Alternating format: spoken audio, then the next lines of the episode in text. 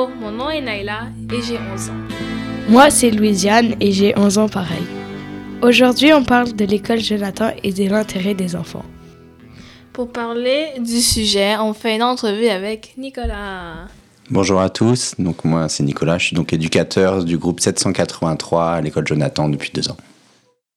On, on a préparé des questions pour aujourd'hui et que la première question c'est pourquoi tu as choisi de travailler à l'école Jonathan?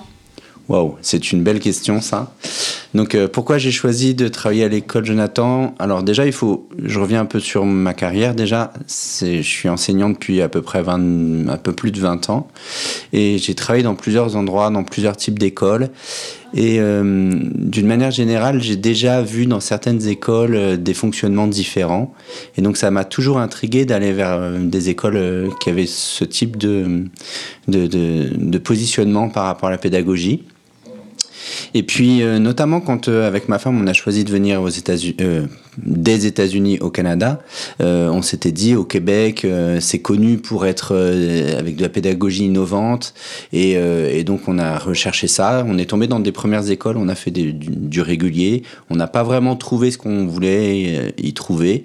Et donc, très rapidement, lors des différents mouvements des instituteurs et des professeurs du primaire, finalement, on a vu qu'il y avait des écoles euh, euh, des écoles euh, alternatives qui, proposaient un programme différent et on a tout de suite et ma femme et moi sauté sur l'occasion. Voilà. Donc je suis arrivé à l'école Jonathan comme ça parce que j'étais friand de pédagogie différente dans laquelle les enfants étaient plus impliqués. Voilà.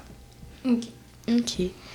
Est-ce que c'est plus difficile ou plus facile de travailler à l'école Jonathan comparé à une école régulière?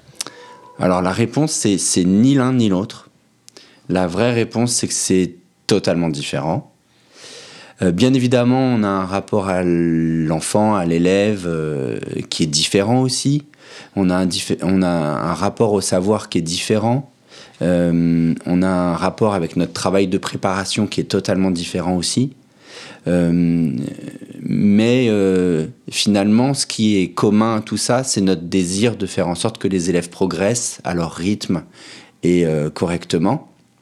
Mais effectivement, hein, par rapport à du régulier, on, on, est très éloigné parce que dans le régulier, on a un programme très strict qu'on veut faire, qu'on veut faire acquérir à nos élèves.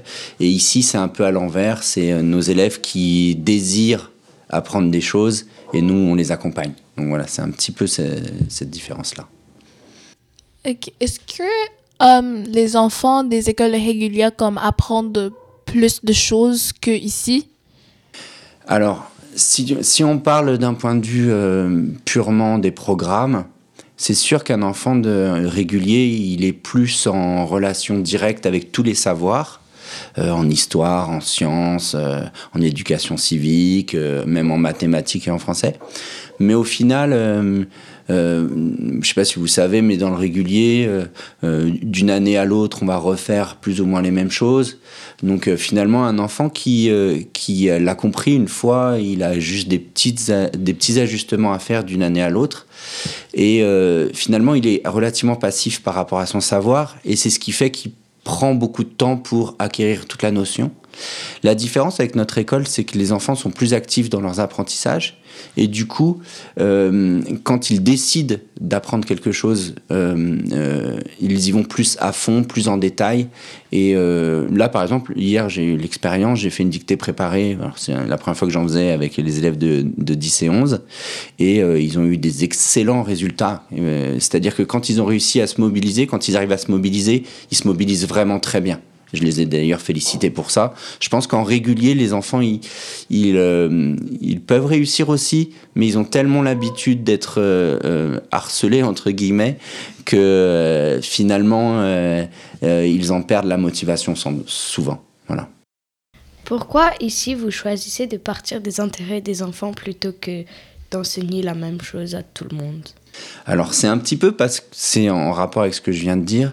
C'est finalement, euh, ça m'apparaît moi comme euh, apprenant, évident que je vais apprendre mieux quelque chose que j'ai envie d'apprendre.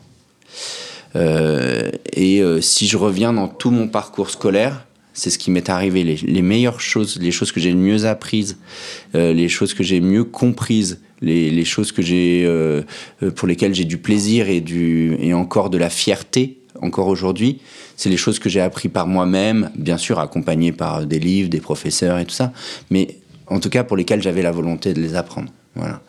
Donc, euh, je sais pas.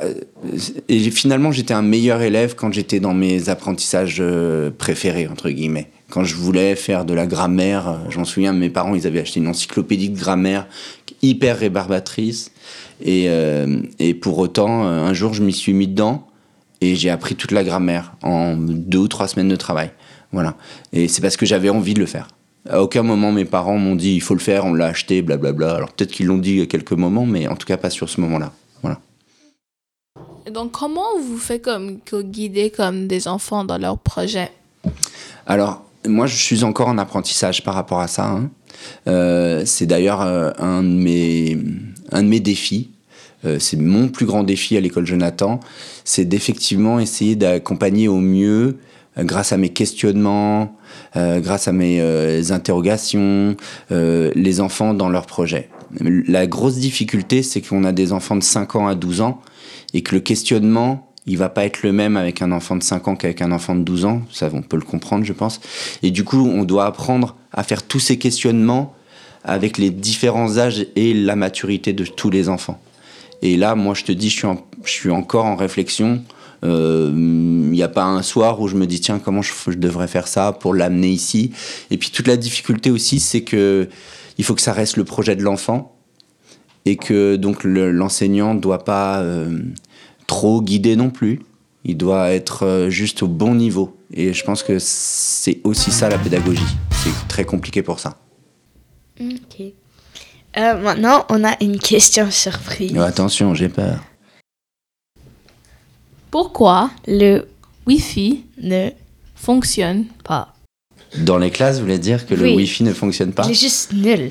C'est Euh, horrible. Moi, dans ma classe, tout fonctionne très bien. Euh, alors peut-être qu'il faudra en parler, euh, à- faudrait en- peut-être pas en parler à, la personne qui s'occupe de l'informatique.